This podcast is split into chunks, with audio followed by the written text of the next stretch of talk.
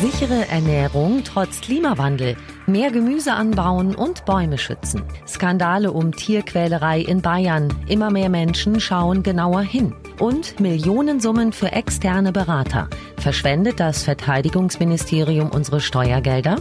Besser informiert aus Bayern und der Welt. Antenne Bayern. The Break. Willkommen zum Nachrichtenpodcast von Antenne Bayern. The Break ist die Auszeit für mehr Hintergründe, mehr Aussagen und Wahrheiten zu den wichtigsten Themen des Tages. Es ist Donnerstag, der 8. August 2019. Redaktionsschluss für diese Folge war 15 Uhr. Ich bin Antenne Bayern Nachrichtenredakteurin Jutta Ribrock. Die Erderwärmung nimmt zu, die Weltbevölkerung wächst. Wie kann sichergestellt werden, dass auf Dauer alle satt werden? Der Weltklimarat hat in Genf einen Sonderbericht vorgestellt. Darin mahnen die Experten dringend zum Umdenken bei der Landnutzung. Zum Beispiel müssten die Wälder und Moore besser geschützt werden. Zudem fordert der Weltklimarat, alles zu tun, um den CO2-Ausstoß zu verringern. Denn der dadurch ausgelöste Klimawandel sorgt für Wetterextreme wie Dürren oder schwere Überschwemmungen und zerstört damit Land, auf dem dann keine Lebensmittel mehr angebaut werden können. Der weltweite Temperaturanstieg hat über den Landflächen bereits über 1,5 Grad erreicht und auch die Meeresflächen werden immer wärmer.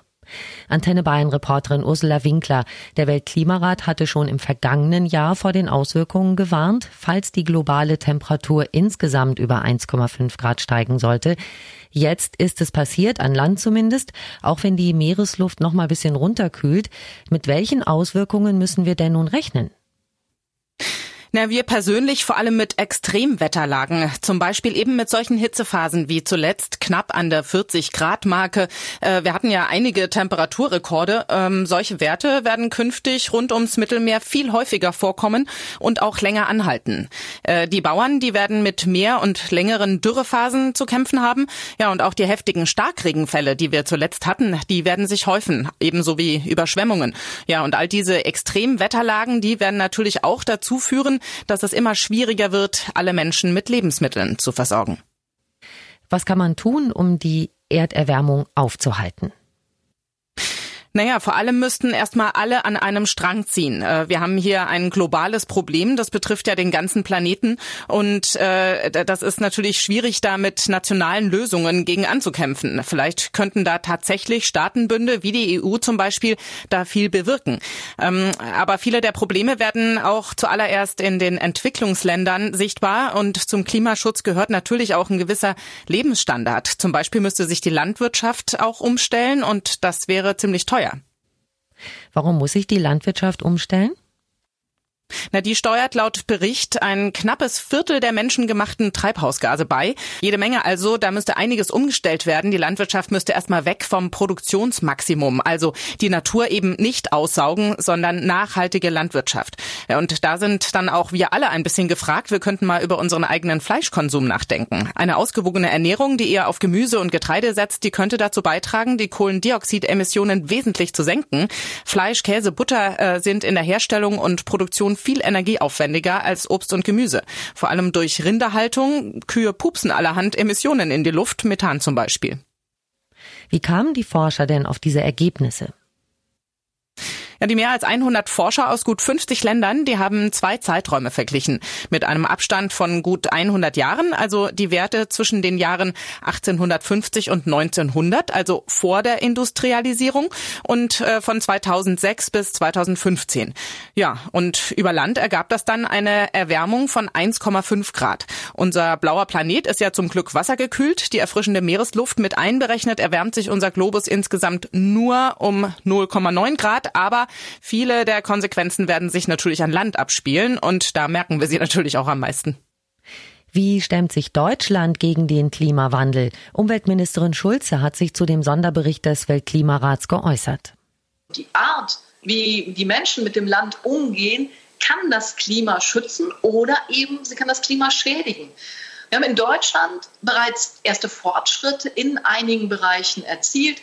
Klimaschutzmaßnahmen wie der Ausbau von Ökostrom, der Kohleausstieg, der Emissionshandel, die wirken bereits. Wir brauchen aber mehr davon und auch andere Sektoren müssen jetzt nachziehen. Und deswegen habe ich ja ein Klimaschutzgesetz vorgelegt, das unsere Klimaziele verbindlich macht. Die Bundeskanzlerin hat das mit dem Klimakabinett ähm, das ganze Thema zur Chefinnen-Sache erklärt. Alle betroffenen Ressorts der Bundesregierung arbeiten intensiv jetzt an dem Maßnahmenpaket, äh, um die Klimaziele auch wirklich zu erreichen. Und zu diesem Paket gehören natürlich Gesetze, gehören Förderprogramme und Ordnungsrecht und auch als eine Maßnahme, die schon öffentlich diskutiert wurde, äh, ein CO2-Preis. Zusätzlich engagiert sich Deutschland auch in anderen Ländern, so Schulze. Wir wollen den Schutz und den Wiederaufbau von Wäldern und die nachhaltige Bewirtschaftung von Wäldern voranbringen. Insbesondere der Wald- und der Moorschutz liegen auch im Zentrum der Förderaktivitäten der internationalen Klimaschutzinitiative, die wir in meinem Ministerium haben, die ganz gezielt Entwicklungs- und Schwellenländer unterstützt. Umweltministerin Schulze. Weniger Fleisch essen empfiehlt der Weltklimarat, wie eben gehört. Wenn viel Fleisch produziert wird, bedeutet das häufig auch, dass Tiere in großer Zahl auf engem Raum gehalten werden. Und viele Bürger schauen nun immer genauer hin, was das Tierwohl betrifft. Im Unterallgäu sorgen seit Wochen die Vorwürfe gegen einen der größten Milchviehbetriebe Bayerns für Empörung. Auf dem Hof in Bad Grönenbach sollen Kühe seit Jahren grausam misshandelt worden sein. Filmaufnahmen des Tierrechtsvereins Soko Tierschutz zeigen, wie Kühe getreten, geschlagen oder durch den Stall geschleift werden. Nach anonymen Hinweisen ermittelt die Staatsanwaltschaft jetzt gegen einen zweiten Betrieb im Unterallgäu und auch ein dritter Großbauer ist ins Visier der Behörden geraten. Hier hatte es ebenfalls anonyme Hinweise gegeben. Bayern-Reporter Morten Krüger, was hat es mit diesen beiden neuen Fällen auf sich?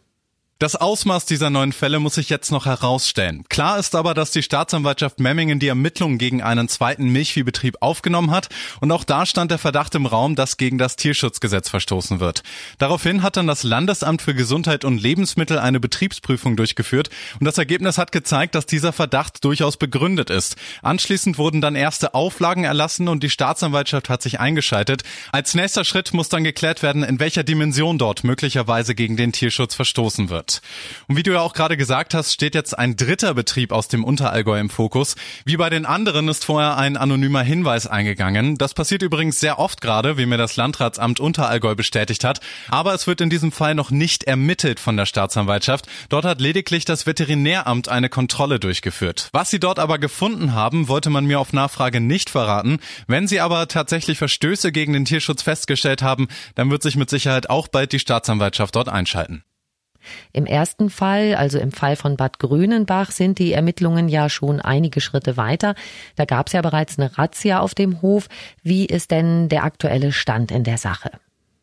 Ja, genau. Das war vor gut einer Woche. Insgesamt wurden da 21 Objekte durchsucht, darunter nicht nur der Hof an sich, sondern auch Wohnungen und Tierarztpraxen. Und was sie dabei gefunden haben, ist echt krass. Von den 2850 Tieren gab es bei gut der Hälfte der Tiere Auffälligkeiten. Bei einigen Kühen war der Zustand so schlecht, dass sie notgedrungen eingeschläfert werden mussten.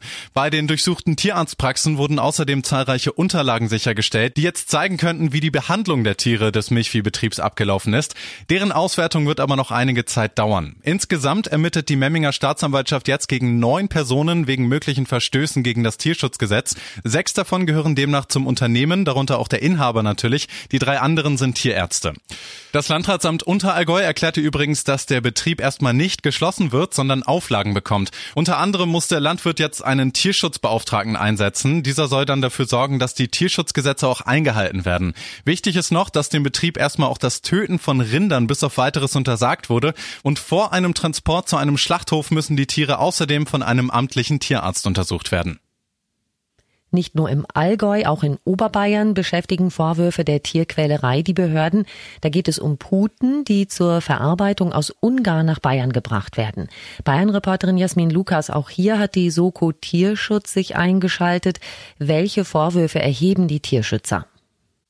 Ja, hier geht's um die Art und Weise, wie die Arbeiter in Ungarn mit den Tieren umgehen. Verdeckte Aufnahmen des Soko-Tierschutz zeigen, wie sie die Puten mit voller Wucht in die Transporter schleudern. Auf anderen Videos ist zu sehen, wie sie Tiere mit dem Fuß in Käfige treten und mit Fäusten schlagen.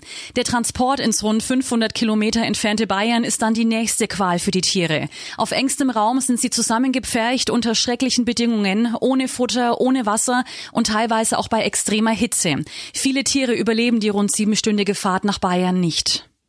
Und was sagt der Schlachtbetrieb in Bayern dazu, der die Tiere verarbeitet?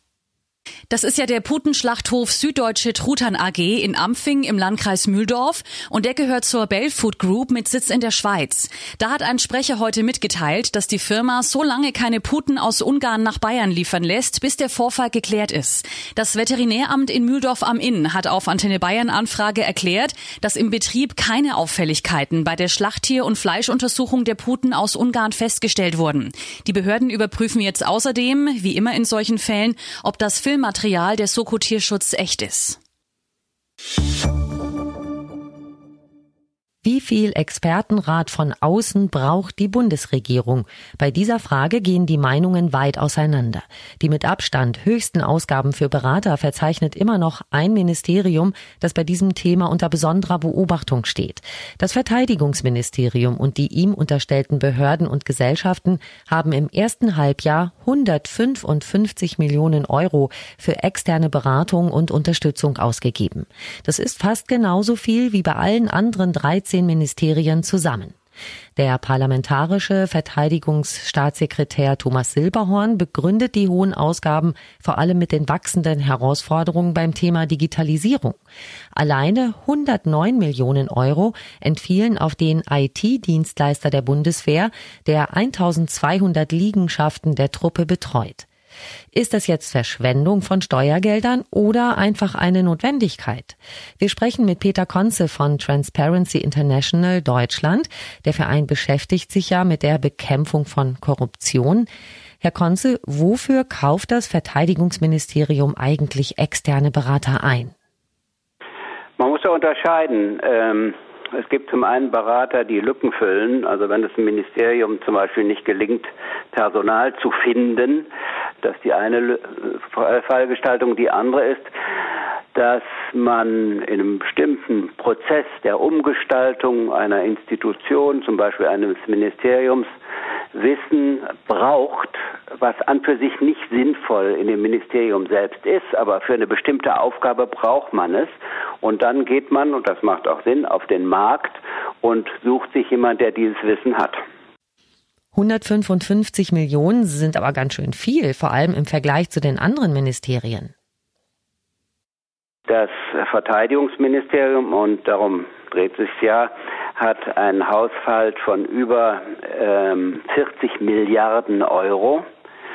Und da sind dann die circa 150 Millionen, um die es geht, deutlich weniger als ein halbes Prozent. Also man muss das alles ins Verhältnis setzen, natürlich zu den Aufgaben, äh, die anstehen. In jedem Fall, und das ist natürlich ganz wichtig, muss man immer prüfen, ist das wirklich notwendig.